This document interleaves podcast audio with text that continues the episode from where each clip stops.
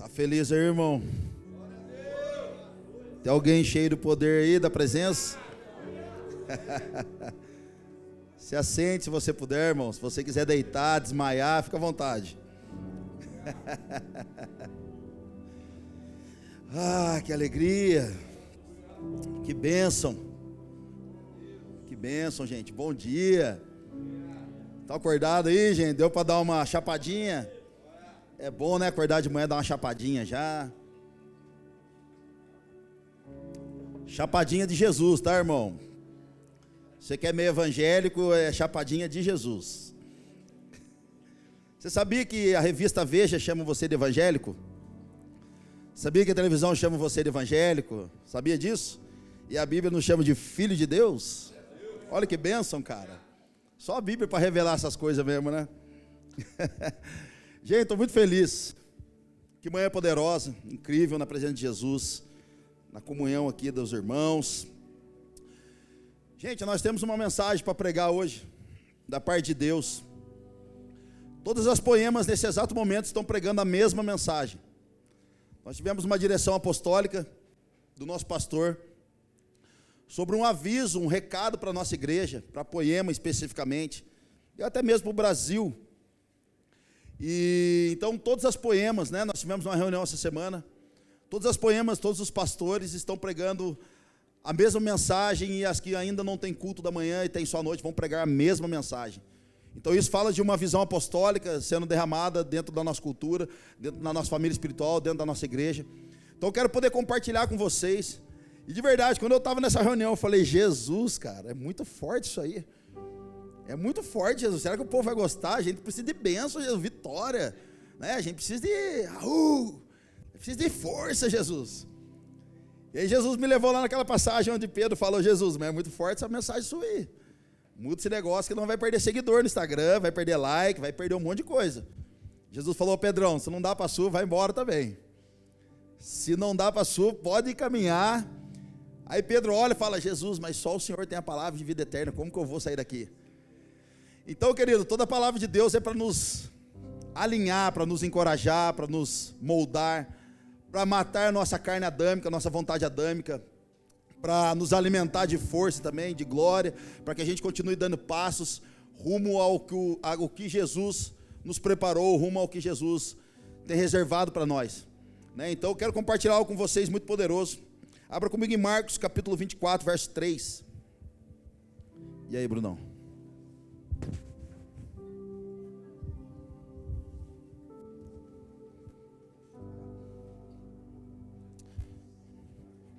Marcos 24, verso 3.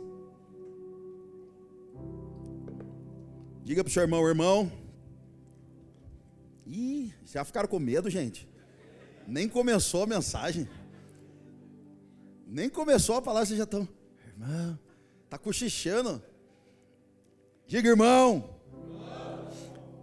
Dá tempo, irmão. De tomar café, algum para padaria aí. Mateus 20. Gente, eu tô dando risada porque eles vão chorar daqui a pouco. Eu tô... O Leandro mandou ali agora pra gente, gente. Deus abençoe vocês. Vai com muito, eu estou contando os bastidores. Vai, vai, galera, com muito zelo aí. Deus abençoe. Aí todos os pastores, meu Deus, cara. Eu não queria pregar isso aqui, não. Ele falou, não, vai na paciência. Aí o outro já falou assim, já estou em crise. O outro falou, meu Deus. Imagina eu aqui. Então vamos dar risada para não chorar, irmão. Mateus 24, verso 3. Tendo Jesus assentado no Monte das Oliveiras, os discípulos dirigiram-se a ele em particular disseram: Dize-nos quando acontecerão essas coisas. Aqui está falando do fim dos tempos. E qual será o sinal da tua vinda e do fim dos tempos? Jesus respondeu: Cuidado, que ninguém os engane Pois muitos virão em meu nome dizendo: Eu sou o Cristo, e enganarão a muitos. Gente, todo mundo está acostumado a falar o que dos fins dos tempos? Terremoto, frieza, falta de fé. A Bíblia diz: Será que quando eu voltar encontrarei fé na terra? No fim dos tempos, rumores de guerra, filho contra pai, pai contra filho, traições, facções, inveja, um monte de coisa. Então os discípulos perguntam para Jesus aqui: Jesus, Quando virá esse tempo? Qual vai ser o sinal disso aí? Jesus poderia falar tudo que a gente tem falado aqui agora, nesse momento, mas Jesus diz: cuidado, que ninguém vos engane. O Leandro disse uma coisa para a gente na reunião: que a agenda de Satanás nesses dias é um engano. O, a agenda de Satanás nesses dias é a falcatrua. Então, olha só: se você está acostumado a servir pessoas, se você ama servir pessoas, ama cuidar de pessoas, o diabo vai usar de engano nessa área. É tipo assim: poxa, meu, mas eu servi um monte de gente, os caras me feriram. Será que vale a pena? Gente, se eu, se eu, se eu for dar corda para tudo que eu escuto das pessoas dentro da igreja, eu não sou mais pastor. Porque tem dia que não dá nem para dormir, de tanta coisa ruim que acontece. Ai, Xandão, mas a igreja é lugar bom, irmão. Se a igreja fosse lugar bom, você não estaria aqui. Você veio aqui porque você não é tão legal assim. Você só está aqui porque você não é tão gente boa. Você precisa de algo para mudar a sua vida. Amém? Então você não é tão legalzinho assim, irmão. Você está na igreja porque você é um pouquinho ruim também. Eu falo para minha filha, filha, cuidado. Pai, mas está na igreja, como que aquela pessoa faz aquilo? Filho, mas o diabo pecou no céu. Não era lugar para ele pecar, ele pecou lá. Imagina na igreja, eles não vão pecar. Vai pecar. Xandão, mas o diabo não entra. Entra, irmão. Diabo não entra na igreja. Entra, irmão. Tem gente que está dançando e a pessoa acha que é o Espírito Santo, às vezes é pombagira dançando. Tem gente que fala, nossa, Deus está aqui. E às vezes Deus não está, é só um arrepiozinho na sua alma, no seu no, no pelinho do braço.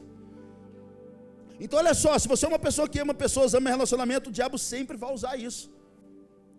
Se você era um, é uma pessoa que dizimava muito, muito na igreja, você era um dizimista fiel, pastor, sou dizimista fiel. Aí você fez parte de algum lugar, alguma facção que o cara roubou você. O cara machucou você nas ofertas. E agora você fala o quê? Não vou praticar mais, porque eu fui ferido na outra igreja, então pastor é tudo igual. Irmão, sabe o que é isso? Engano. Eu vou dar uma chave para você ser liberto se você foi ferido no, no, no, no dinheiro aí. Vou dar uma chave para o seu irmão. Se você foi fiel a Deus e alguém roubou o seu dinheiro, fez mal para você, ele vai prestar conta. Não deixe que isso abale a sua fé. Você fez por fé. Se você se machucou, irmão, desculpa, você quis agradar o pastor da igreja. Você quis agradar o pastor da igreja e ele não correspondeu com as suas expectativas, agora você ficou frustrado com o pastor, joga na conta de Deus. Irmão, homem é homem, Deus é Deus. Se o pastor fez isso com você, querido, ele vai prestar conta. Mas a sua fé precisa estar alicerçada em Deus e não em homens. O apóstolo Paulo disse: Se eu tiver que agradar a homens, eu não sou servo de Deus, amém? Aleluia. Então, se você foi traído, passado para trás, você vai começar a pensar: cara, será que vale a pena? Se você abre a porta da sua casa para TGC e as pessoas começam a ser infiéis com você, você fala: será que continua valendo a pena acreditar em pessoas? Então o diabo vai usar tudo isso de engano, irmão. Se você tem um relacionamento mais ou menos no seu casamento, o diabo vai usar de engano. Se você tem um relacionamento mais, mais ou menos com seus filhos, o diabo vai usar de engano. Se você tem um relacionamento com as pessoas, o diabo vai usar de engano. Se você tem um relacionamento mais ou menos com Deus, o diabo vai usar de engano em algum momento para você não parar de orar, para dizer para você que não vale a pena se relacionar. O diabo vai usar de estratégia. Então, a opinião de Cristo, a ideia de Cristo naquela conversa foi: cuidado, para que ninguém vos engane. Amém? Pastor, mas eu já fui frustrado um monte de vezes, irmão. Um dia falaram assim para mim, Xande, cara, eu, eu fiz tudo certo até agora, agora a pessoa me roubou. E agora eu tenho medo de emprestar dinheiro para ela de novo e se, ela, se eu emprestar, ela, vai, ela não vai me pagar nunca mais. O que, que, você acha que eu devo fazer? Eu falei, não sei, ora aí, irmão. Se você vai ficar dodói sabendo que o cara já não vai pagar, já não empresta. Mas se você está confiando, irmão. Xane, mas ele pode me machucar de novo, irmão. O amor Amar alguém que não merece, ajudar alguém que não merece, é correr o risco de não ser correspondido na mesma moeda. Amar alguém que não vale nada é correr o risco de não ser amado. Agora, se você quer ser líder na igreja, se você é líder aqui, irmão, se você está decidido por liderar alguém, decidido por cuidar de alguém, você está dando liberdade para essa pessoa em algum momento te ferir. Então, se você não quer ser ferido, melhor não entrar. Se você não quer ser traído, melhor não andar com pessoas, irmão. Se você não quer viver os propósitos de Deus, porque você vai se machucar e você vai, uma hora, ficar frustrado, é melhor não querer viver, irmão. Então, amar alguém que não, que não, não é digno, querido, é correr o risco de não ser amado também. E isso é o mais incrível do Evangelho. Agora nós estamos numa geração chata demais, cara. Tudo é bullying. Aí veio, o que, que a Malu falou pro Thiago ontem, cara? Cadê o Thiago? Que estavam tendo palestra, né? Na escola. Ah, é. Tava tendo uma palestra na escola que o Thiago precisava participar, porque era uma palestra contra bullying. E a maluca, meu, a malu... gente, minha casa é bullying 24 horas. Então minha filha não sofre bullying na escola, já sofre dentro de casa para não chorar depois, entendeu? É uma geração tão Nutella, cara, que lembra aquela geração que você apanhava na rua e seu pai falava assim: se você chegar chorando, você vai apanhar de novo. Você já tinha que resolver a treta ali. Ou você ia para a briga, apanhava de novo pela segunda vez, ou você chorava escondido atrás do portão, do muro ali, e depois entrava para dentro de casa, para você não apanhar de novo seu pai. Agora é uma geração que não pode falar nada, não pode tocar em assunto nenhum, que fica frustrada. É uma geração tão chatinha, cara. A Malu esses dias foi, foi, foi sair da escola assim, ela lá na porta, lá, papai. E eu, gordinha, perto da professora dela, pai, falei, gordinha. Dela já entra, gordinha. Irmão, não tem problema. Cara, a gente foi abençoado esse final de semana para ficar numa casa na praia, acho que é Guaratuba, acho que é o nome da cidade lá. Cara, e eu lá com a Marcela de boinha, eu, a Marcela e a Malu, chegadinho nós três, daqui a pouco a Marcela comentou com o irmão que a gente tava lá. Irmão, daqui a pouco brotar, brotou quatro famílias lá. Smurf saiu de dentro do mar, acho que era oferenda, saiu de dentro do mar, depois o outro saiu de trás da árvore. Cara, acabou a comunhão minha da minha família, acabou. acabou. Aí eu falei assim, cara, o que, que eu vou falar pro Gui, pra Steph que emprestou a casa? Eles vão pensar, chamaram todo mundo para ver que, mano, brotou os irmãos. Não tem como. Então, assim, cara, você está dentro de uma família espiritual, irmão. Você tem que estar tá preparado para ser zoado mesmo. A gente é feliz, cara. Fizemos a brincadeira da galinha lá, colocamos umas galinhas na perna. O outro ficou vendado com uma toalha com um nó assim. Você apertava a galinha. E aí, se o cara descobre onde você está, o cara já dá uma toalhada. Irmão, a gente é feliz, amém? Amém? Não só de pão viverá o homem, irmão, mas de toda toalhada com nó também. A gente gosta de brincar. Aleluia. Ai, pastor. A discussão nossa lá foi assim: o Xande posta vídeo e ele mesmo curte os vídeos dele. Olha a discussão. Eu falei, mas se eu estou postando algo porque eu gosto. Ninguém posta algo que não gosta. Ou você posta algo que você não gosta. Irmão, Deus curtiu. E você não curte o que você faz. Deus fez tudo no final disso que viu Deus que era. Deu like. Aleluia! Deus olhou para você e viu que era bom, e ele deu um like. Amém? Olha que bonitinho, olha para o seu irmão e fala, que bonitinho. Ô gente, olha aqui, ó, tem. Meu Deus, cara, olha isso aqui, gente. Camão Foguinhos. Tá vendendo café lá, viu, gente? Se quiser depois, pega na conta de alguém. Ai, que delícia. Cara, Deus viu que era bom. Deus curtiu a criação, irmão. E você não curte a sua própria vida.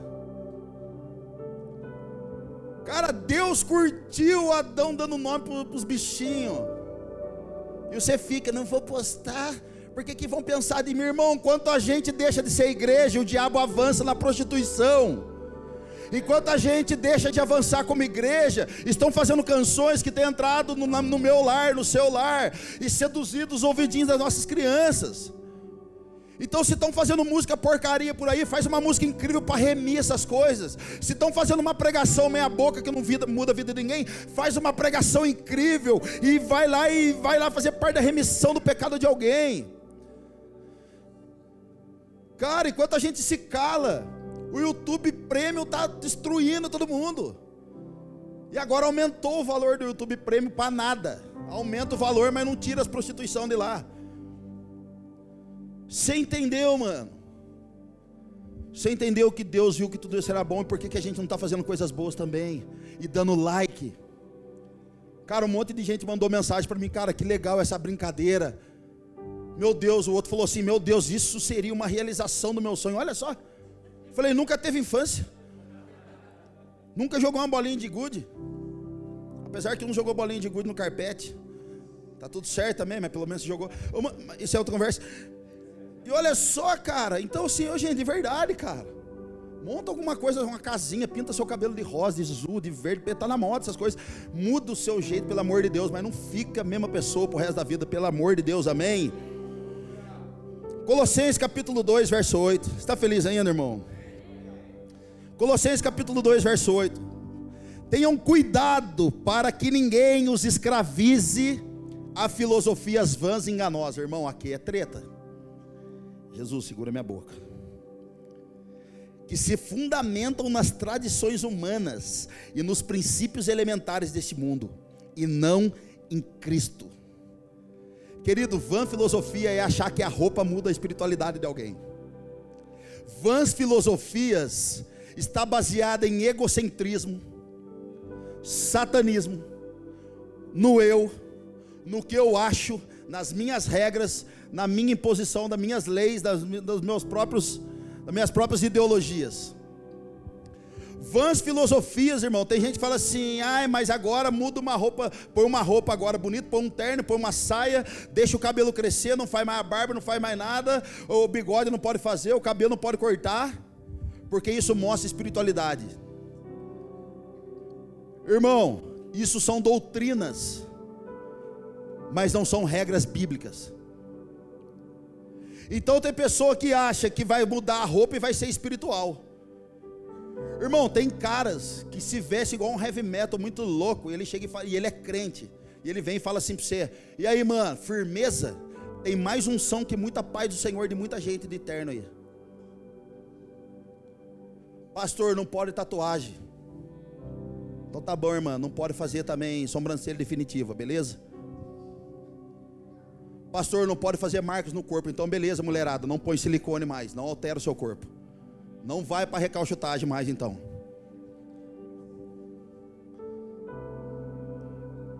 Pastor, é que a Bíblia diz lá em Levítico que não pode marcar o corpo, irmão, leia o contexto. Contexto fora de contexto, irmão, vira pretexto. Pastor, mas pode isso, pode daquilo, isso toca, isso não toca. Um dia chegaram para Jesus e disseram assim: não pode tocar nos mortos, porque era a lei, não podia tocar em morto, porque se tocasse em pessoas mortas, ficaria também impuro. Então a lei dizia: não toque nos mortos, para que também não se contamine, para que não se torne impuro. Um dia está passando um cortejo, Jesus entra no meio, irmão. A Bíblia diz que Jesus entra no meio do cortejo, coloca a mão sobre o menino. Pum! Aquele menino é levantado na hora do seu caixãozinho e fica sentado. E os caras, meu Deus, que Cristo é esse? Uma mulher, quando estava no seu processo menstrual, tinha que ficar fora do arraial. Não podia se, se relacionar com outras pessoas por causa da impureza. Sete dias ela teria que ficar fora da igreja. Fica lá fora, fica lá na Poema Store ouvindo culto, mas você não pode entrar aqui dentro. Uma mesma mulher um dia no seu processo menstrual que nenhum médico conseguia fazer curar ela, nenhum médico conseguiria, não estava conseguindo dar um diagnóstico para ela. Ela tinha um fluxo de sangue por anos. Aquela mulher não podia andar no meio de ninguém, e a Bíblia diz que aquela mulher vai andando no meio do povo ao ponto que ela toca em Jesus. E de repente Jesus fala: Alguém me tocou, mas como tem um monte de gente, Jesus diz: Não, cara, alguém me tocou porque de mim saiu o poder. E a Bíblia diz que imediatamente aquela mulher foi curada. A religião, querido, tem cegado nossos olhos para a gente não se aproximar do Cristo que cura. A religião tem criado regras para mim e para você. É assim que adora, é desse jeito, fala assim, anda assim, se porta assim, porque senão Deus não recebe. Querido, mas a Bíblia diz que o Senhor está procurando os verdadeiros adoradores que adorem espírito em verdade. Esses homens podem estar dentro do templo ou podem estar no monte. Eles podem estar no monte, mas podem estar dentro do seu carro orando. Eles podem estar dentro do carro, mas podem estar no banheiro tomando banho orando também. Eles podem estar dentro de um shopping, dentro de qualquer lugar clamando a Deus, orando a Deus. Não importa os verdadeiros adoradores, eles não são fundamentados dentro de uma caixinha, querido, de religião. Não, eles estão saindo para fora, declarando nos guetos, declarando nas empresas, nos montes, nas cidades. Cristo é o Senhor, Cristo é o Senhor, eles estão nesses lugares. Aleluia! Uh! Um dia falaram assim para mim, Xandão, sabia que a gente é um ser híbrido? Você já ouviu falar disso aí? Falei, o que, que é isso? Ser híbrido é um ser demoníaco e um ser humano. Falei, então era eu? Ou era o Satanás ou era o Xande? Aí Deus entrou, só ficou o Xande agora com o Espírito Santo. Gente, nós estamos prendendo o povo numa filosofia de religiosidade. Nós estamos, cara, gente, o brasileiro ele tem que ser estudado pela NASA mesmo, porque tem demônio que nem existe, a gente está inventando. Tem mais demônio inventado na nossa fala no dia a dia do que bíblico. E eu não estou falando que não existe isso, eu não estou falando que isso não, não é uma batalha espiritual. Mas eu estou falando contra as filosofias que não existem, vãs, que não são bíblicas, que apontam para o homem, não para Cristo, que tem destruído a vida das pessoas. A Bíblia chama isso de doutrina de demônio. Sabe o que é doutrina de demônio, irmão? É você pegar uma parte do que é bíblico, descartar todo o resto e só pegar aquilo como uma verdade absoluta. E aí você começa a pregar aquilo, mas ela é uma verdade. Então, se você é um cara que só prega graça, graça, e você esquece todo o resto, você só fica naquela parte, naquela fatia do bolo. Você começa a pirar tanto naquilo que você já começa a inventar coisas que nem está na Bíblia. E isso se torna ensino, doutrinas de demônios. Que não toca ninguém, não muda ninguém, mas aprisiona, aprisiona todo mundo. E a boa notícia é que Jesus não chamou a gente para viver embaixo de prisionamento, irmão. Jesus libertou a gente. Então a gente precisa mudar o nosso entendimento e a nossa ótica. Cara, o Brisa falou um negócio esses dias. Ele falou assim: hoje em dia, muitas pessoas escutam mais podcast do que tem tempo com a Bíblia. Gente, nós estamos numa fase que é podcast do que se quiser. É podcast de um monte de coisa, é curso, não sei do que, um monte de coisa. Cara, tudo bem. Não estou falando, não estou querendo entrar no seu coração, falar que você não tem que assistir isso, não. Mas você tem que se policiar naquilo que anda dentro da sua casa, cara. É tanta informação que daqui a pouco você não sabe mais se é budista, cristão, sagitário, leão, leonino, virgem, ariano, você não sabe o que você é mais. Eu falei esses dias numa pregação. Cristão, 22 anos, sagitário. Ai.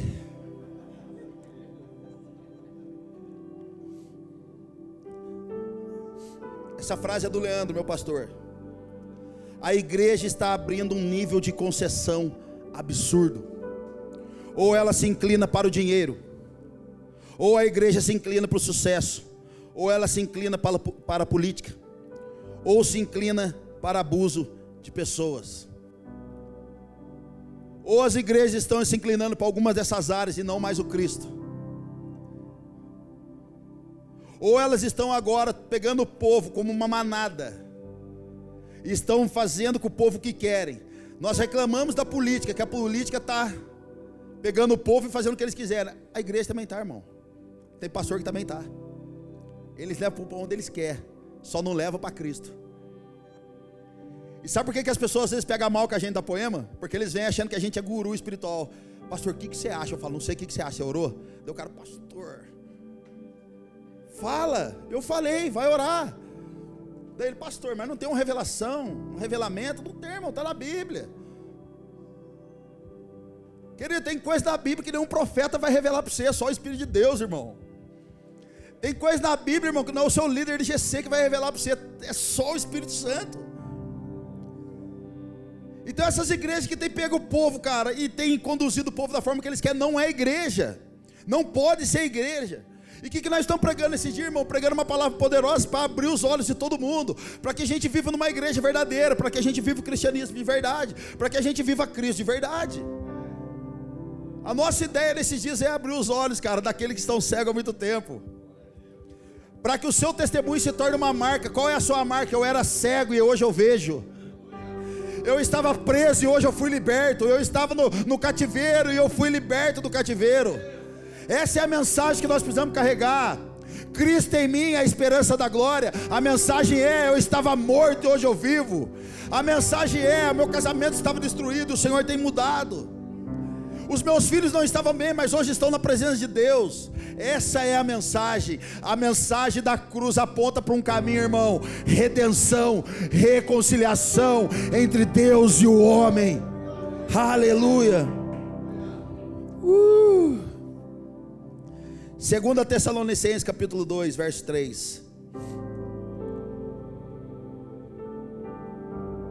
O oh, café tá bom, hein, meu? Obrigado, viu? Ah. Segunda Tessalonicenses capítulo 2, verso 3. Não deixe que ninguém os engane. Lá atrás é, não deixe que ninguém escravize. Agora é: não deixe que ninguém os engane de modo algum. Antes daquele dia virá apostasia, então será revelado o homem do pecado, filho do, da perdição. Gente, quando a Bíblia fala que de modo algum que ninguém vos engane, é de modo algum. Não deixe, não permita. Não vem com o papinho furado. Não deixe que vos engane, é de modo nenhum vai me enganar. Ou seja, tudo que nós estamos pregando aqui, irmão, você deveria saber se é bíblico ou não. Deveríamos ser posicionados como os bereanos antigamente. Tudo que os apóstolos pregavam, irmão, eles estavam ali com a bibliazinha deles ali, ó, eles estavam ali com os pergaminhos, com as anotações, olhando para ver se aquilo que os caras estão pregando estava escrito ou não. Você deveria saber se aquilo que nós estamos liberando aqui está na Bíblia ou se não está. Se a profecia está na Bíblia ou se não está. Você deveria dominar o seu coração e entender e perceber aqui que está entrando na sua casa, dentro do seu coração, as pregações que você está ouvindo. Gente, esses dias nós precisamos confrontar um cara da minha família. Ele começou a mandar vídeo no grupo de família, e grupo de família você sabe como que é, é terrível. É bom dia, boa tarde, boa noite, boa madrugada, bom, o galo cantou. É terrível. Você faz parte de um grupo de família, irmão. Meu Deus, não tem hora que dá vontade de sair correndo, né? Xande saiu do grupo. Aí alguém fala assim: por que você saiu? Foi, foi sem querer. Eu volto. É o grupo de família é terrível. Aí eu mando um vídeo de um. Cara, a gente falou assim, gente, irmão, por favor, em nome de Jesus. Cara, para de ficar escutando. Uma hora você manda um negócio, daqui a pouco você manda outro, daqui a pouco você manda outro. Cara, pelo amor de Deus, gente. Você deveria ser responsável pelo seu coração. O que está entrando na sua casa? O que você está ouvindo? O que você está deixando entrar? Então, olha só, a apostasia que ele fala aqui. A apostasia não está no mundo. A apostasia está dentro da igreja. A apostasia não é o mal no mundo. A apostasia é o mal dentro da igreja. Apostasia não é a roubalheira fora da igreja, apostasia é o pastor roubando. Apostasia não é o assédio que está no mundo, irmão. Apostasia é o assédio que está dentro da igreja. A falta de amor não é o que está no mundo, porque o mundo não pode dar amor para ninguém. A falta de amor dentro da igreja, essa é a apostasia. Apostasia é aquele que sabe o que deve ser feito de correto, mas ele não faz, ele age nos seus próprios desejos. Faço isso mesmo, que se dane. Eu sou assim, nasci assim, vou crescer assim, vou morrer assim, e não estou nem aí. E o inferninho está cheio assim também. Isso é apostasia. Apostasia, irmão, é deixar o coração vulnerável para mentiras idolatrias, ganância. Gente, há anos atrás, há três, quatro anos atrás, eu estava na Poema em Taubaté. Um pastor amigo meu falou, me ligou e falou assim: Xandão, você está na onde? Eu falei, cara, estou aqui na Poema, acabei de chegar na igreja.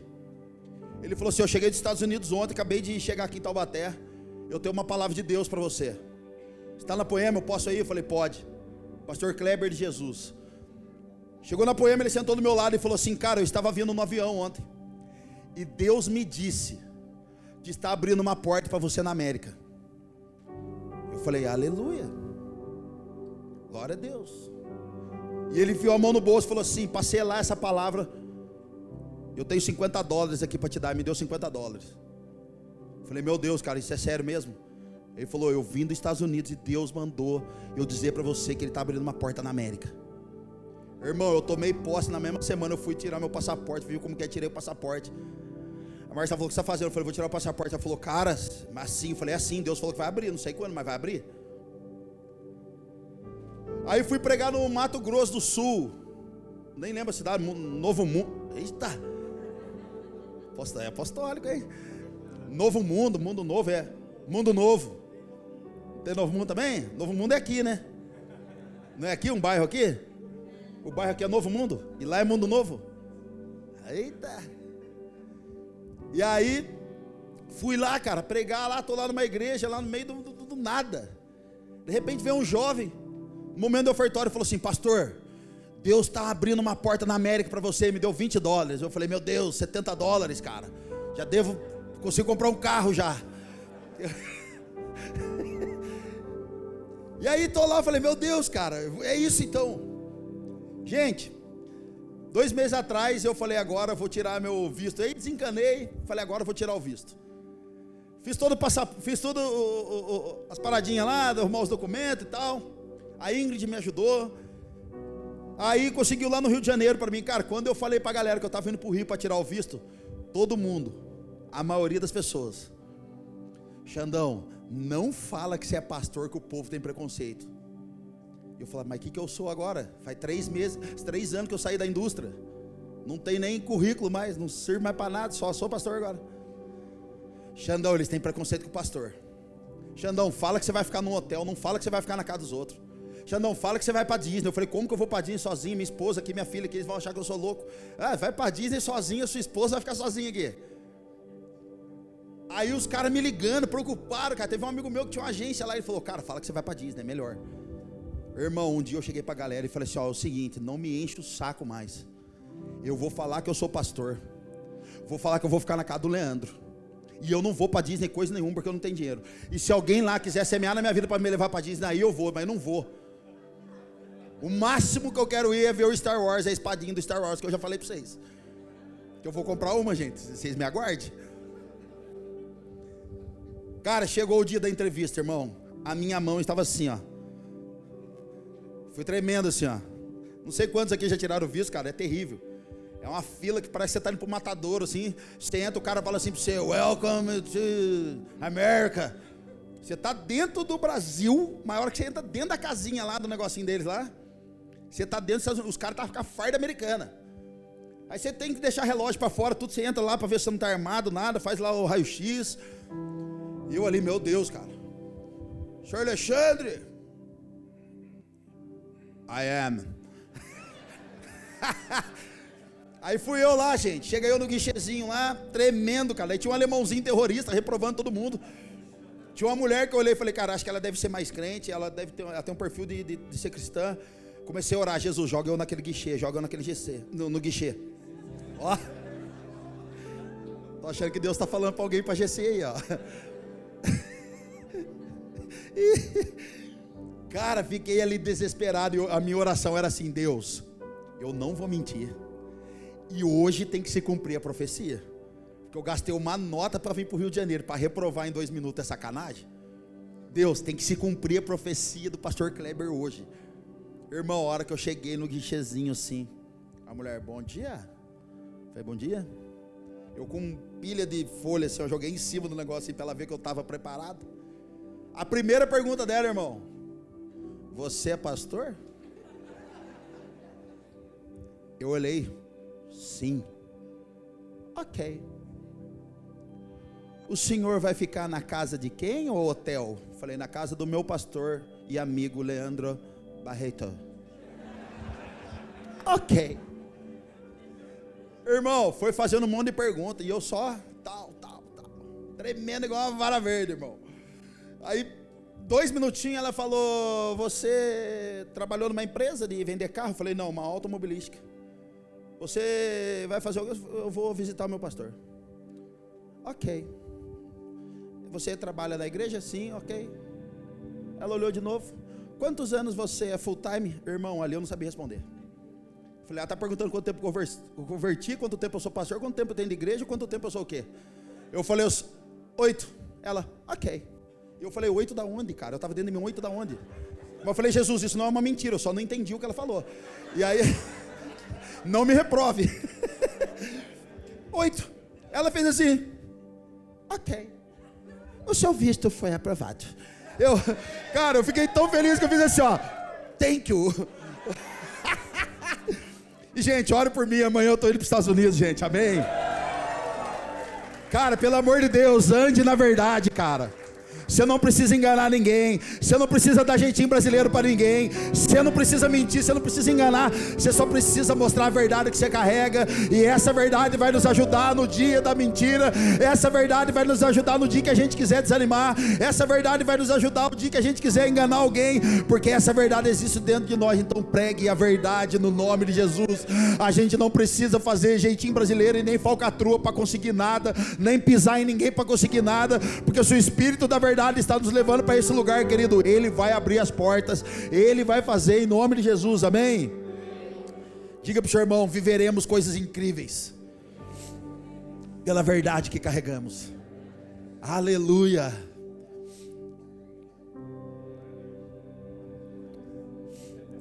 Hello, Mickey Mouse. Você quer aceitar Jesus? Irmão, vou aterrorizar aquela cidade. Diga para o seu irmão: o dom que você carrega, ele não sai de férias. Aleluia. Uh! O dom que a gente carrega, cara, não sai de férias. Se o Cristo que você carrega está dentro de você, você não vai ter descanso. Seus olhos não vão se fechar como a gente canta a musiquinha do Alê. Seu coração não vai deixar você em paz, cara. Em algum momento você vai estar dando rolê com a sua família, mas em algum momento você vai dizer: Eu preciso orar por aquela pessoa. Eu preciso ajudar aquele irmão, preciso fazer alguma coisa aqui, cara. O seu dom vai incomodar você. Pode estar na Disney, pode estar não sei na onde, pode estar em qualquer lugar, na praia, no rolê que você quiser, irmão. Mas o Cristo, a hora que ele despertar dentro de você, vai tirar o seu sossego. Amém. 1 João capítulo 4, verso 1. Amados, amados, não creiam em qualquer espírito, mas examinem o espírito para ver se eles procedem de Deus, porque muitos falsos profetas têm saído pelo mundo. Gente, olha o alerta para a nossa igreja.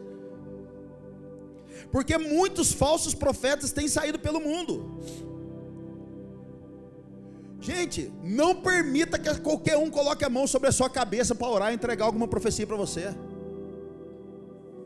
Não permita no nome de Jesus. Cara, um dia eu estava numa igreja, cara, no culto lá, dando uma chapada, a igreja de um pastor amigo meu. De repente vem um jovem, coloca a mão em mim, começa a me abraçar e assim diz o Senhor. Eita. Ô Lucão, assim eu já acho que é. Cascavel?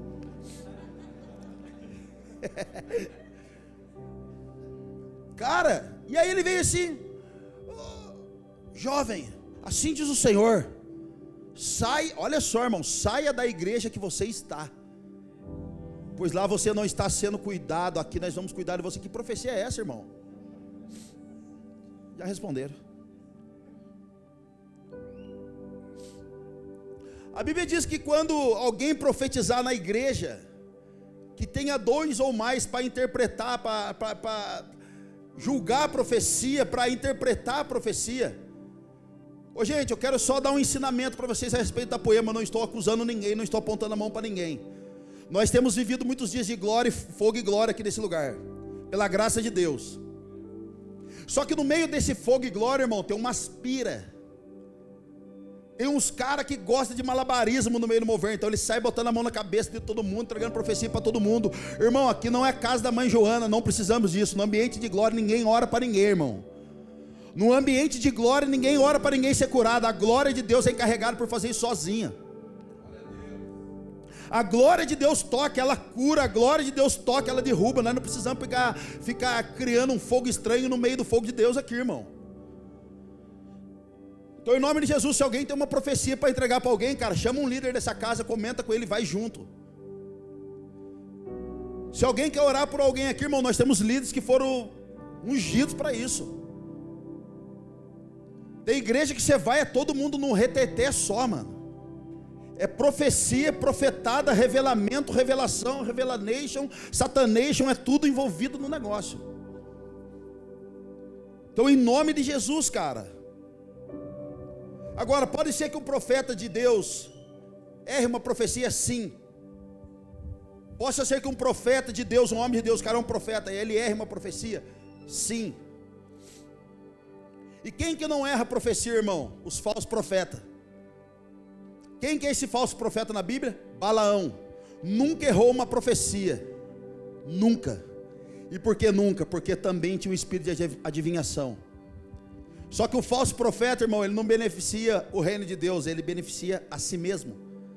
Balaão profetizava em troca das moedas para ele mesmo. Balaão profetizava para ganhar um PlayStation.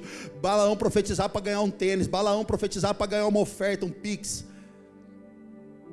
O Balaão é o cara que vai na sua casa e fala assim: Nossa, Vitória, minha esposa sonha com um tênis desse aqui, cara. Mas eu tenho uma palavra de Deus para você. Cuidado. O Balaão, irmão, ele vai na sua casa jantar, ele fala: Cara, que carro maneiro, deixa eu entrar dentro. Cara, meu sonho é ter um desse aqui, mano.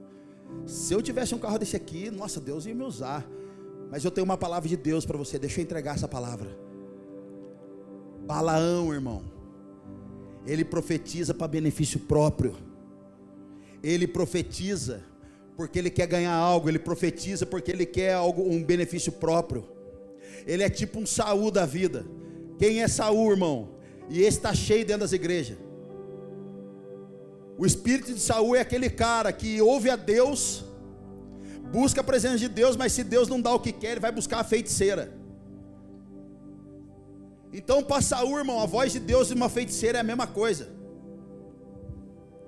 É tipo assim, cara, tô querendo casar aqui, Xandão. Você pode fazer meu casamento? Tá tudo torto aqui, o jeito que eu vivo com a minha namorada. Mas você pode fazer meu casamento? Cara, vamos alinhar isso aí. Sabe o que, ele faz? Ele sai daqui e vai casar em outra igreja. Não aceita direção. Não aceita correção. Não aceita instrução. É a geração de Balaão, irmão.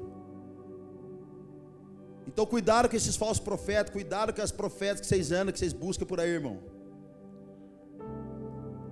Tem muito líder de GC que é muito mais incrível do que muito profeta por aí. Carregam muito mais a presença do que muito homem por aí. Tem staff que serve com nós aqui, irmão. Tem cara que entrega bala que é muito mais forte no Senhor do que muito homem de 30 anos de igreja por aí. Então cuidado com o que vocês estão trazendo para perto, querido. Efésios capítulo 5, verso 6, olha só, que ninguém os engane com palavra tola. Pois é por causa dessas coisas que a ira de Deus vem sobre os que vivem na desobediência. O que é a palavra tola? Palavra tola é você dizer sim para as coisas espirituais da sua vida. Qualquer coisa que os caras põem a mão na cabeça, gente, amém. Irmão, tem coisa que eu não falo amém, não, irmão.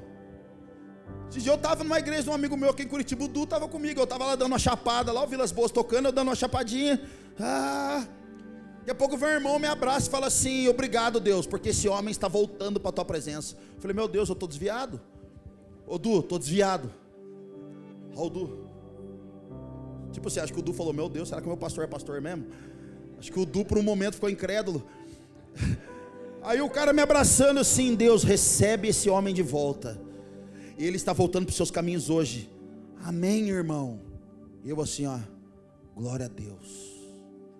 Amém, irmão. Glória a Deus. Não tem amém, não, irmão. Não estava desviado. Eu falei, será que eu vou desviar? Porque ele já entregou uma profecia aqui. Cara, cuidado com essas coisas. Sabe qual é a moda hoje, Luan? Assim diz o Senhor, profetiza. Depois que ele profetiza, qual é a fala seguinte? Faz sentido para você? Oh, irmão, você é profecia de coach, irmão. Faz sentido para você, irmão? Que profecia que faz sentido, irmão? Nenhuma profecia que provém de Deus faz sentido para nós. Que sentido tem um profeta no Velho Testamento andar por anos com as suas nádegas de fora nas ruas? Pensa o homem andar pelado, irmão, peladão, nu Vamos invadir sua praia. É. Pensa o cara lá, irmão, dois anos, três anos andando pelado nas ruas de Jerusalém, de Israel, porque Deus queria mostrar a nudez do povo. Que profecia é essa que faz sentido? Que sentido tem, querido, um homem se casar com uma prostituta que ela saía por dias tendo relações com outros homens e casada? Que sentido que tem isso? Porque Deus queria provar a, a, a, o amor dele para Israel. Que sentido que tem isso, cara? Que sentido tem você de amar alguém que não, não, não, presta na sociedade? Que sentido tem Deus mandar você ir num presídio, entregar uma palavra de conhecimento para alguém? Que sentido tem? Não tem. Então, em nome de Jesus, cara, que caia por terra mal, essa maldita expressão. Faz sentido para você? Não faz, irmão. Se estão perguntando para nós se faz sentido, é porque está querendo adivinhar o que está acontecendo. E Deus não é Deus de adivinhação, Deus é um Deus de, de revelação, irmão. Deus vai revelar para você no seu quartinho o quartinho do outro. Deus vai revelar para você o seu, no seu quartinho o quartinho de alguém que está passando uma necessidade. Deus não é Deus de ficar chacoalhando bambu para ver coqueiro, para ver se cai coco, para ver se adivinha, se acerta alguém. Deus é certeiro, irmão. A Bíblia diz que toda a terra, os seus olhos percorrem toda a terra, nos seus ouvidos não estão encurvados, nem seus braços encurvados, para que Ele não possa ajudar a escutar. Os seus ouvidos não estão tapados, e nem seus braços encurvados, para que não possa nos ajudar. Está em Isaías, não lembro qual agora, 52, 50, 49, por aí.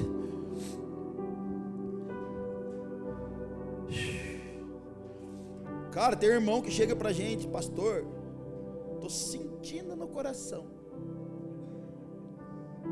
Irmão, no coração você sente vontade de matar também. No coração você sente vontade de fazer mal para os outros que fez mal para você. No coração você sente vontade de matar os motoboy. Você tem vontade de matar os caras que fecham você no trânsito. Porque o trânsito é 60 por hora, você quer andar 30 que achar ruim. E aí você quer matar os outros. Aí você quer, você quer amaldiçoar o radar. O radar que está feio. Pastor, sinto de fazer algo. As pessoas sentem de fazer tudo, irmão. Menos estruturar a vida delas na Bíblia. Vamos lá, alguém.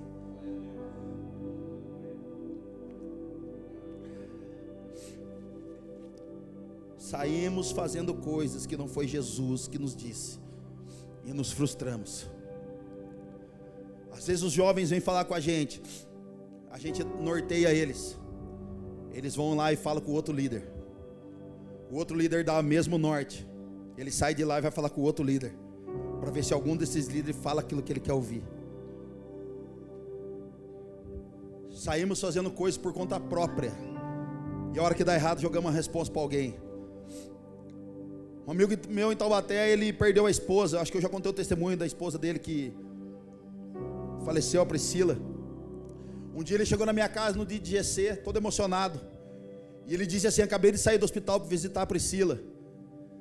E Deus falou para mim que vai tirá-la de lá e ela vai pregar o evangelho comigo em todo o Brasil. Dois dias depois ela estava morta. Deus me disse que vai tirar de lá, Xandão. E eu estou feliz porque Deus falou comigo e agora vai tirar de lá e a gente vai viajar a nação, viajar ao Brasil pregando o evangelho. Nós vamos ser um casal de pastores. Dois dias depois ela estava morta. E hoje esse meu amigo não está na presença de Jesus, os filhos não estão na presença de Jesus. Um dos filhos com 14 anos foi morto com mais de oito tiros na cara. Simplesmente porque ouviu a emoção, a alma, não estou tirando a dor dele, pelo amor de Deus, mas simplesmente porque ouviu uma situação de tristeza e causa a alma dele,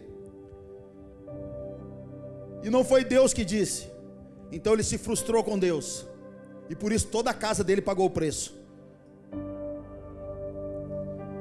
Eu fui para Timbó tempos atrás, Mark Schubert estava lá, nós estávamos em família espiritual, todo mundo reunido. De repente chegou um pastor para falar com a gente. E o pastor disse assim: Eu quero andar com vocês, quero estar com vocês. Mark, cuida de mim, cuida de mim. O Mark falou assim: Cara, eu não consigo cuidar porque eu estou viajando, estou morando na Alemanha. Mas quer um conselho? Vai para Poema Curitiba, senta por um ano, aprende tudo que você tem que aprender para Deus falar com você, para você aí começar a abrir algo e fazer algo. O jovem pastor veio aqui com a gente, ficou um culto que nunca mais voltou. Hoje está sem igreja, sem nada, sem família, sem nada. Querido, não rejeita as vozes proféticas sobre as vidas de vocês. Não rejeita a direção profética que vem de Deus. Então nós estamos correndo o risco nesse exato momento de ouvir mais o nosso ego, mais a nossa, a nossa própria voz, nossa própria carne, do que homens proféticos que estão sobre nós dando direção para a nossa vida. Cara, não desdenha das, das profecias, irmão. Se ela vem de Deus, irmão, vai rolar. Marcos capítulo 13, verso 5. De novo Jesus falando para a gente. Jesus lhes disse: Cuidado que ninguém os engane. Muitos virão em meu nome dizendo sou eu, enganarão a muitos. Lucas capítulo 21, verso 8.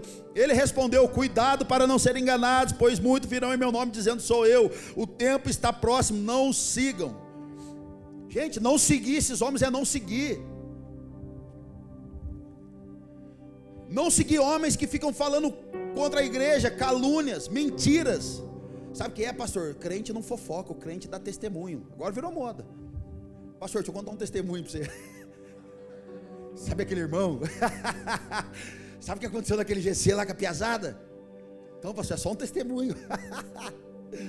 Cara, não seguia, não seguir. Não seguir pessoas que estão se levantando contra a igreja. Gente, está uma moda agora de bater na igreja. A gente deveria amar a igreja, porque Cristo amou ela. Por que, que a gente quer bater? A gente não tem esse direito de bater na noiva, cara. A gente não é o noivo, o noivo não bate na noiva, o noivo ama. Então olha só, não o sigam. Tem um profeta por aí, irmão, chamado Henri Cristo. Meu pai, não viu? Eu sou Cristo do meu pai. Tem até as Henricretes, ó. Henricretes. Tudo filho espiritual da Gretchen. Isso foi só uma piada. Você dar risada um pouco, irmão. Cara, o Henrique Cristo, meu pai. Um dia perguntaram para o Henrique Cristo: Você é o Cristo? Sim. Quando você subiu, você subia ao céu. Ele disse aqui. Mas como foi para ressuscitar de novo? Ele não soube responder. É, não sou o Cristo. Cara, tem uns profetas do Instagram e do Facebook, a Marcela fica louca comigo, gente. Eu posso contar agora porque não está filmando, mas eu arrumo uns rolos na confusão, uns rolos na, na, internet, gente. Eu entro às vezes naqueles videozinhos lá do Facebook, eu gosto de ver os caras construir casa no meio do mato, eu fico pirando essas coisas. Os caras cavocando lá, um ano para cavocar um metro de, de, areia, fica lá. Eu gosto dessas coisas. Daí aparece os videozinhos lá. Profeta não sei o que, irmão, daí fica entrando um monte de gente. Olha eu aqui, profeta. E ele falou: Ó, oh, estou vendo um nome aqui.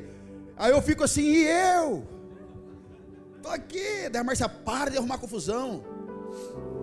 Eu falo, amor, mas não é possível. Irmão, enquanto ele está olhando para o nome das pessoas que vai subindo pedindo oração, aqui do lado já está a chave Pix. E ele está ali profetizando: Você eu vejo uma amarração. Ele não tem nem criatividade, é só nome na boca do sapo e amarração amorosa. É só isso que eles ficam profetizando lá. Aí eu, eu falei assim, eu? Como é que eu tô? Aí ninguém responde, cara. Daí, como ele não responde, eu fico juriado, porque eu falei, eu queria uma revelação para ver qual é. Aí a Márcia, para de arrumar confusão, cara. Ô Leônidas, para. Aí eu fico lá. Ô galera, entra no seu secreto. Eu começo a escrever lá um monte de foguinho. Entra no secreto. Sai daí, vai para o secreto que lá Deus vai te revelar grandes coisas. Mateus 6,6, entra no seu quarto, fecha a porta, não fica ouvindo, não. Cara, e o povo não dá atenção, irmão. Porque o povo não quer mudar de vida, eles querem só o benefício próprio. Não querem romper, não querem se despedir diante de Jesus, mas eles ficam, me, me ajuda, me ajuda. Não o sigam. Não o sigam. Sai fora dos falatórios, irmão, que não vai edificar em nada. Sai fora em nome de Jesus, que daqui a pouco, tanto falatório, tanta falação mal dos outros, seu coração vai começar a ficar um coração peludo, um coração também injuriado, triste. Você vai achar que todo mundo é pilantra, vai achar que todo mundo só faz mal para os outros. Sai fora disso aí, irmão. 2 Coríntios capítulo 11, verso 13.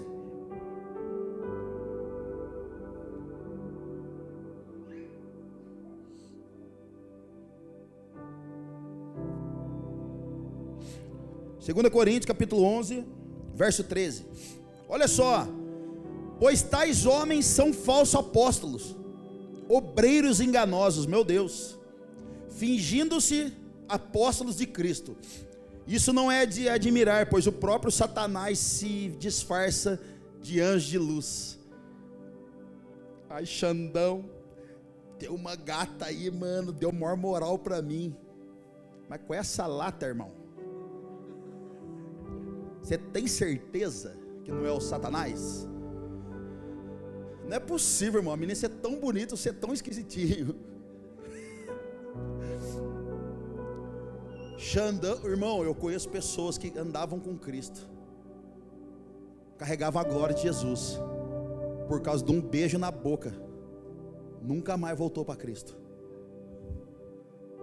por causa de um copinho de cerveja, no tempo que Deus tinha libertado ele, nunca mais voltou para Cristo. Voltou de novo para as drogas, cocaína, cheirar e fazer um monte de coisa.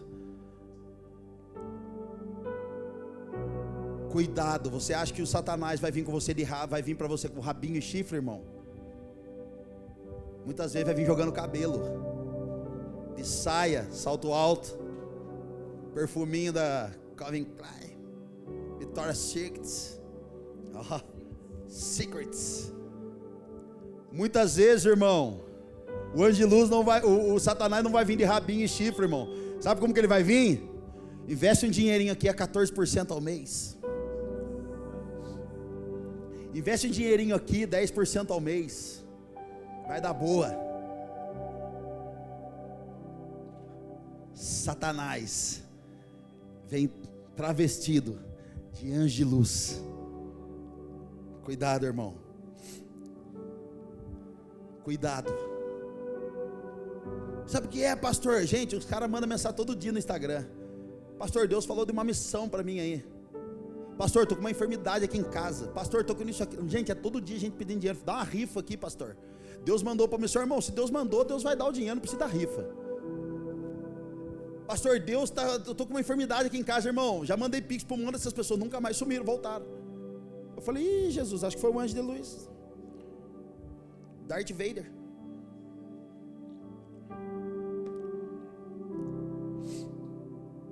Marcos 13, verso 22 porque haverá muitos falsos cristos e falsos profetas cujos sinais enganariam.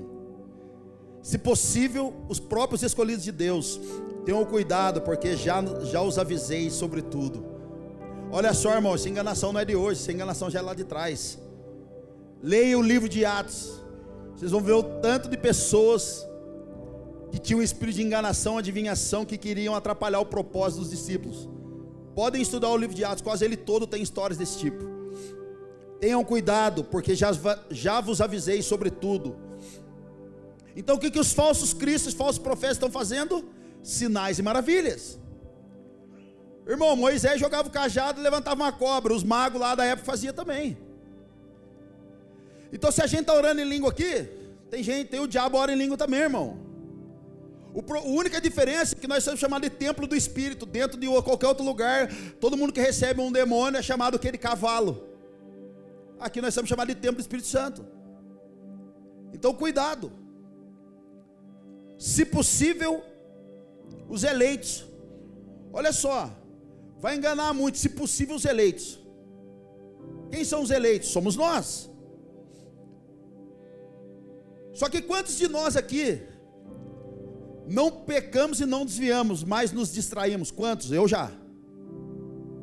Não sei você, eu já. Não pequei, mas me distraí. Olhei para um lado da igreja e falei, meu Deus, cara. E a hora que você está indo, você fala, meu Deus, é, Jesus está nisso. Aí Jesus, opa, não estou. Quantos de nós já olhou para um trabalho e falou, é Deus que está dando, mas quando você estava indo para lá, Deus fechou as portas. Fala, Deus, mas estava tudo certo. E aí Deus fecha a porta, irmão. Aí você fica triste com Deus, por quê? Porque Jeremias 29, 11 diz: Eu conheço os planos que tem para vocês. Vamos lá. Isso é um zelo de Deus, gente. Quantos de nós foi entrar no relacionamento e Deus falou não, e você voltou para trás você ficou triste porque a mulher era bonita demais? Quantos de nós foram entrar no relacionamento? Vocês, meninos, foram entrar no relacionamento. Nossa, esse homem é um lord. Esse homem é um gentleman. Isso, Ed? Gentleman, perfect. Quantos de nós, irmão, e Deus falou, sai fora. Gente, quantos de nós foi arrumar um servicinho por aí, Deus travou, foi comprar um carro, Deus travou e não deu certo, você ficou frustrado. Gente, pergunta para qualquer líder dessa casa aqui: quantos pontos nós fomos ver para entrar? Teve um que eu fiquei injuriado, porque eu falei, era aqui. Tinha que ser, irmão, eu fiquei sem dormir. Eu enchi o saco de todo mundo. Deus já tinha fechado as portas e eu falava para a liderança: continua orando, continua orando. De repente um veio e falou: Cara, eu acho que é Deus. O outro veio e falou: Acho que é Deus. E eu falava: Não é. De repente o Leandro: É Deus. Eu falei: É, é Deus mesmo. É Deus. Quantos de nós, irmão, já passou por uma situação em Deus, ó, porque sou eu que conheço os planos para vocês planos de fazê-los prosperar e não de causar danos. Ai, meu Deus. Em algum momento, querido, nós vamos olhar para algo, vai se parecer com Jesus, vai ter cheiro de Jesus, vai ter jeito de Jesus, vai ter até uma canção que parece que é de Jesus, mas não é, e por isso nós vamos ter que voltar à sensibilidade. Porque se a gente tiver sensibilidade, a gente vai evitar de trocar o nosso direito de primogenitura, irmão. O direito de filiação por coisas baratas e banais que passam rápido. A sensibilidade precisa voltar nos nossos corações. Os nossos olhos precisam estar fixos no céu e não na terra. A terra produz alguma coisa diferente daquilo que o céu está produzindo. Porque o reflexo da terra, querido, tem que ser o reflexo do céu. A terra, o céu não reflete o que a terra produz. A terra reflete o que o céu está produzindo. A unção que nós estamos produzindo aqui não vem da terra, vem do céu. A igreja que nós estamos reproduzindo aqui, ela já foi estabelecida no céu. As famílias que estão sendo é, é, trabalhadas aqui estão sendo constituídas. Tem sido famílias que o primeiro modelo foi do céu e elas precisam ser reproduzidas aqui. A terra não produz nada, a terra só precisa devolver a glória para que o céu está produzindo. Enquanto os anjos cantam santo, santo, santo, a terra responde: Santo tu és. Então o céu clama: Santo, santo, santo, e a terra precisa responder: Santo tu és.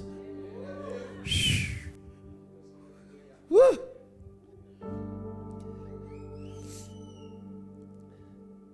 E eu quero encerrar. Para a gente poder encerrar, irmão. Você está feliz ainda, irmão? Dá um sorriso assim, ó, só para ver se você está feliz mesmo, gente. Eu estou com medo dessa mensagem aqui. Eu quero encerrar Marcos capítulo 13, verso 33. Aqui fala de uma forma da gente nos proteger de tudo isso, gente. Desse falso evangelho, desse falso Cristo, dessa falsa igreja, falso ministério, falsa canção, falso tudo.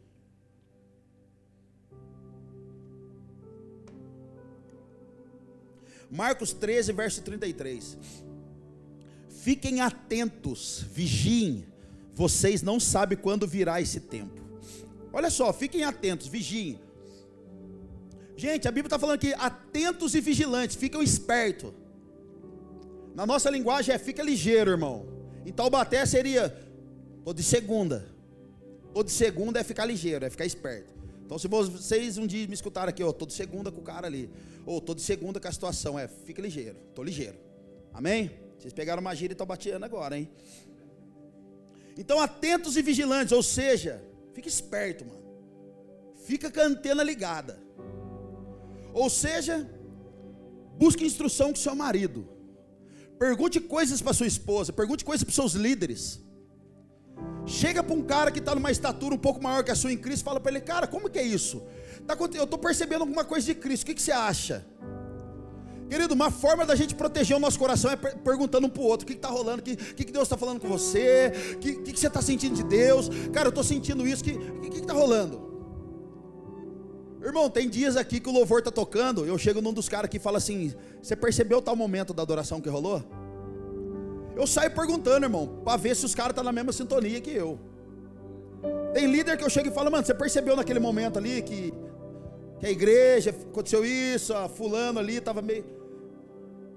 Irmão, eu quero saber se não é uma encanação minha ou se Deus está mostrando algo. E se Deus está apontando algo para mim, vai apontar para mais alguém no meu meio. Então eu saio perguntando. Uma cultura que nós temos dentro da poema se chama cultura do feedback.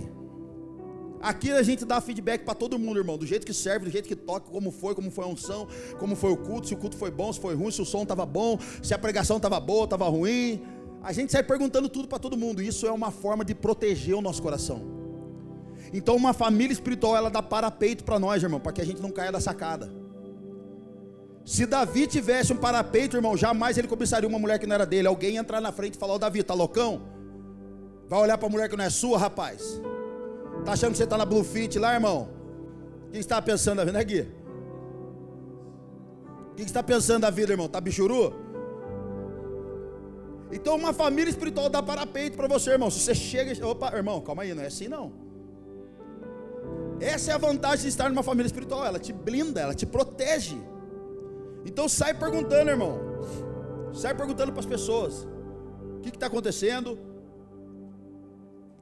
O que, que elas veem na sua vida? O que, que ela pode ajudar você? E 2 Timóteo capítulo 3.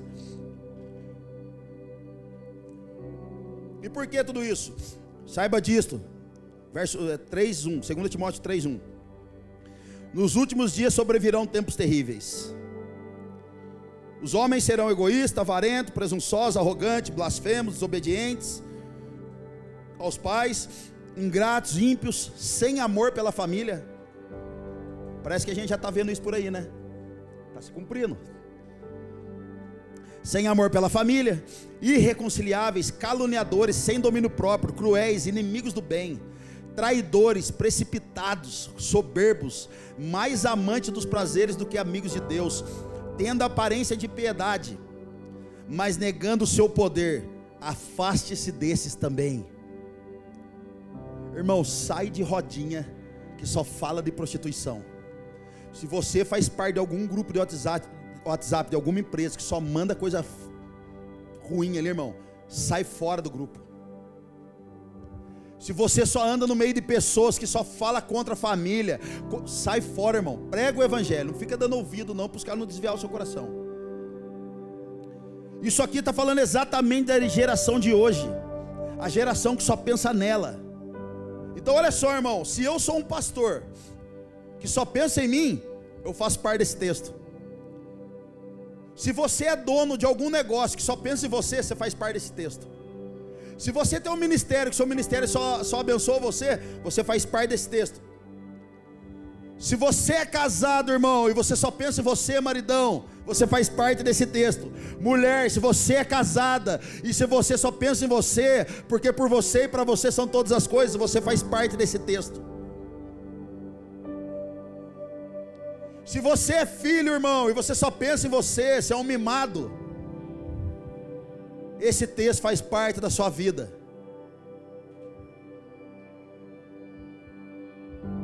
Se você só pensa em você mesmo e mais ninguém, irmão, você faz parte desse texto. É o contrário ao que o Evangelho prega. O Evangelho prega primeiro o irmão, primeiro a família da fé. Ame o próximo. Xandão, eu tenho muitos inimigos. A Bíblia diz para você amar eles também. Desculpa, irmão, mas o evangelho não tem a ver com o seu umbigo, querido. Desculpa, querido, os louvores que a gente toca não é para você. O culto que nós preparamos aqui não é para você, não é para o pastor. O culto, as balinhas que a gente está servindo aqui, querido, quem entrega a balinha não entrega para ela mesma. Ela é o boi que debulha o trigo, então ela até pega uma aqui e come. Mas ela serve alguém. O Evangelho não tem a ver com o seu bem-estar. O Evangelho não tem a ver com o seu dinheiro, com quem você é, com a sua fama, querido. O Evangelho tem a ver em servir de tudo para com todos, a fim de ganhar alguns para Cristo. Esse é o Evangelho, querido. Nos livre, Jesus. Nos livre de nós mesmos, Jesus.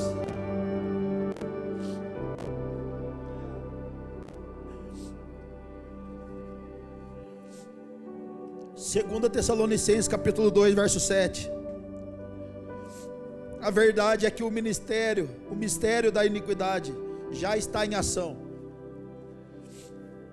a verdade é que o mistério da iniquidade já está em ação, restando apenas que seja afastado aquele que agora o detém. Gente, quem retém o mistério da iniquidade? O Espírito Santo. Por que, Xandão? Porque se o Espírito Santo não falar, não convencer a gente do pecado, do juízo, irmão, do erro, quem que vai convencer? Ninguém. Então quem está detendo a iniquidade nesse exato momento dentro de mim e de você? O Espírito Santo. Senão a gente passa no sinal vermelho, não dá nada, a gente bate nos outros, atropela os outros, mata, rouba, não faz nada, não dá nada. Então quem está detendo tudo isso dentro de nós é o Espírito Santo. E a plena iniquidade está com quem? Com o anticristo. Ela está com a plena emancipação das pessoas. E que é emancipação?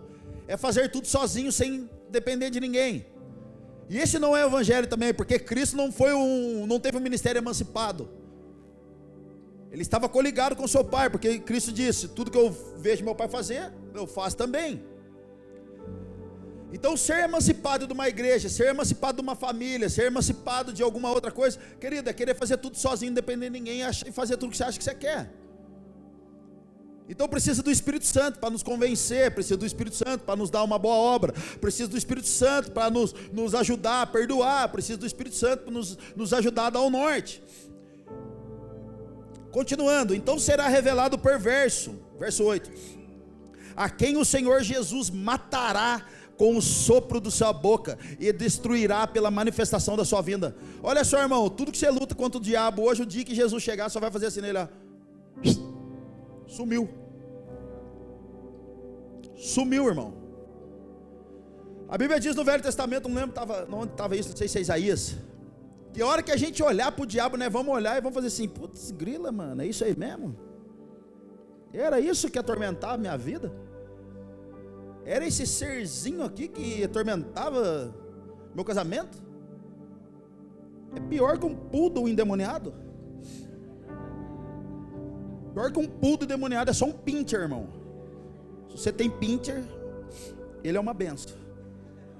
Ele está na sua casa, você já ungiu ele, já expulsou o gadareno dele, então tá tudo certo. O demônio já saiu do pincher, foi para uma manada de porcos, então tá tudo certo. Seu pincher é uma benção. Cara, eu tive um pincher, irmão. Deus o livre. Escalava até a parede, era demônio mesmo. Era um pincher aranha. Quando você via, ele estava no teto, só os dentinhos. Deus o livre. A vinda desse perverso é segundo a ação de Satanás, com todo o poder, com sinais e com maravilhas enganadoras.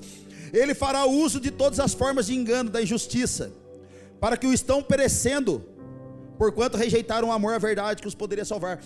Gente, usará de toda forma engano. Não é só dentro da igreja, não é só com palavras, mas agora é com que é o chat GPT lá. É, não sei o que artificial.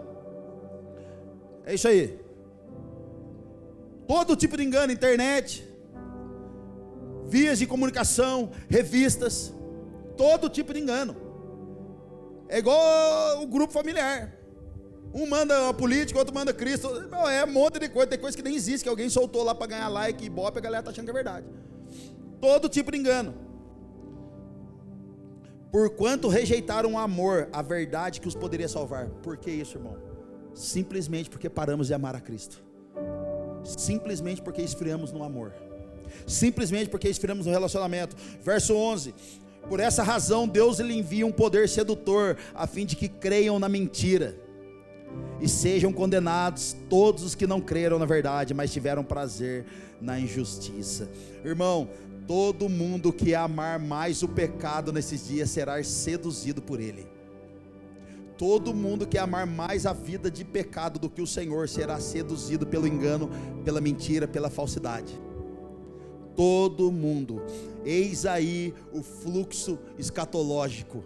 As coisas estão piorando, piorando, piorando, piorando. Já já chegará um tempo de paz, tranquilidade, tudo bonzinho, tudo legalzinho. E aí nós estaremos caminhando para o fim e a volta de Cristo. Estamos só piorando. Já não estamos sentindo dores de parto? Sim. Mas começou agora não, começou as dores de parto quando Adão caiu. A dor de parto caiu, começou lá, irmão. Então, nesses dias, nós precisamos ter homens posicionados entre o céu e a terra, gemendo, porque sem gemido, irmão, não tem nada no céu para nós. Vamos lá, alguém. Sem gemido, sem intercessão e oração, não há nada debaixo do céu para nós. Estamos nos últimos dias, irmão. Quando Paulo estava falando, estamos nos últimos dias, ou os dias do fim, são os dias após a vinda de Cristo. Então, de Cristo para cá, nós já estamos nos últimos dias. Então, precisamos estar debaixo do céu e da terra com gemidos, irmão, para que haja algo para nós, para que haja manifestação para nós. Então, se o céu não está movendo muito nesses dias em nosso favor, é porque falta incenso. Se o céu não está respondendo muito para nós esses dias, falta intercessão, falta oração, falta posicionamento. Querida, onde o trono de Satanás está reinando é porque falta o altar de Deus nesses lugares. Se Satanás está reinando dentro da igreja, é porque falta o trono de Deus ali dentro. Se Satanás está reinando na nossa casa, seja o lugar que a gente estiver inserido, falta levantar o altar de Deus nesses lugares. Para que Satanás saia fora, irmão. Eu quero encerrar se as meninas da ceia puderem posicionar, gente, eu não sei, vai ficar aí mesmo, Fábio, aqui? Aqui na frente, para a gente ceiar. João capítulo 14, verso 15. Como não ser seduzido, Xandão? Como não ser seduzido? Aqui tem a resposta para nós. Se vocês me amam, obedecerão aos meus mandamentos. E eu pedirei ao Pai, e ele lhes dará outro conselheiro, outro outro conselheiro para estar com vocês para sempre. E o Espírito da Verdade, o mundo não pôde recebê-lo, porque não o vê nem o conhece, mas vocês o conhecem, pois ele vive com vocês e estará em vocês. Se nos últimos dias é o espírito de engano que está reinando, irmão, nos últimos dias também é o espírito da verdade que vai nos guiar a toda a verdade. Amém. Tem saída para nós. Então, se você quer entrar em algo, peça para o Espírito da Verdade. Se você quer construir algo, peça para o Espírito da Verdade. Se você quer fazer alguma coisa diferente, clame ao Espírito da Verdade e ele vos guiará a toda a verdade. A Marcela, minha esposa, cara, ela foi tão guerreira, irmão. Eu sou tão grato por ter ela como esposa, porque eu não merecia. E a Marcela, um dia, a gente, no nosso começo de relacionamento, ela, isso para mim ia ser um dos maiores testemunhos da vida dela. Nós estávamos nos relacionando, e ela falou assim: Deus, será que eu estou gostando do Xandão? Ele não faz nenhum tipo de homem que eu quero. Tem tatuagem, fala alto, é bagunceiro, tem nada a ver com o tipo. Pergunta para ela para você ver. E eu tô lá, né? Bonitão, Diga-se de passagem, Lucão. E um dia a gente começou a se relacionar, mas um dia eu cheguei para ela e falei assim: Olha, eu acho que não tem nada a ver nós dois. Não tem nada a ver, acho que estamos viajando. Cara, aquele dia ela olhou no meu olho e falou assim: Olha aqui, eu estou orando para Deus, e Deus falou que você vai ser o meu marido, você queira ou não, você vai ser. Falei: Então tá bom. Já estou indo pela dor. Se não vai por amor, vai pela dor. Já estou indo pela dor. Cara, quando a gente saiu de Taubaté para vir para cá, foi pelo Espírito da Verdade. Quando a gente vai iniciar algum ministério aqui, cara, nós sentamos com alguns líderes, a gente começa a debater. E toda treta precisa acabar num único lugar na Bíblia. Então a gente começa a debater, Espírito da Verdade, o que, que o Senhor quer que faz? Guia a gente por toda a verdade. Guia a gente, nos ensina. A gente ainda não sabe fazer igreja, a gente ainda falta fazer algumas coisas dentro da igreja. Deus ensina. São 15 anos como poema, cara, na nação já, na, a, a igreja poema na nação. E faz 15 anos que a gente tem uma dependência extrema do Espírito Santo de Deus, porque para ter uma igreja, irmão, não pode ser na força do braço, tem que ser na força do Espírito, tem que ser na revelação do Espírito. Então, o Espírito da verdade vai te guiar, irmão. Você quer investir dinheiro? Peça para o Espírito da verdade. Você quer fazer alguma coisa diferente que você nunca fez? Peça ao Espírito da verdade. João capítulo 16, verso 13. Mas quando o Espírito da verdade vier, ele os guiará a toda a verdade. Não falará de si mesmo, falará apenas o que ouvir e lhes anunciará o que está por vir. Querido, nós precisamos ter uma vida de oração nesses dias. Para saber quem vota e quem não vota. Para saber o que faz e o que não faz. Para saber que caminho toma e que caminho não tomar. Para saber qual, qual o nível de relacionamento que nós vamos se envolver ou não. O Espírito da verdade nos guiará a toda a verdade. Amém. Está feliz ainda, irmão? Eu acredito que essa mensagem é um cuidado de Deus para nós, para a igreja brasileira para que a gente não fique pendendo para lugar nenhum, irmão, para escatologia nenhuma, a não ser a escatologia de Cristo. Para que a gente não fique pendendo para nenhum outro tipo de ritual, para nenhuma outra filosofia às vãs, mas para a filosofia que Cristo está estabelecendo para nós, que é o reino de Deus para nós, é a terra como no céu, e é a vida na vida, é o discipulado, é o amor a Cristo, é as lágrimas a Cristo, é o nosso coração queimando por Ele, pelo noivo. Então, que a gente pegue essa palavra, cara, e fique atento a tudo que está sendo falado por aí. Para que daqui a alguns anos a gente continue se encontrando no domingo de manhã. Para que daqui a alguns anos a gente possa estar junto em algum lugar. E que a gente possa olhar para todo mundo aqui e falar: cara, a gente não perdeu nenhum. A gente não se desviou. Nós estamos juntos porque o Espírito da verdade tem nos guiado a toda a verdade. Amém? Feche seus olhos comigo. Vamos orar para a gente ceiar.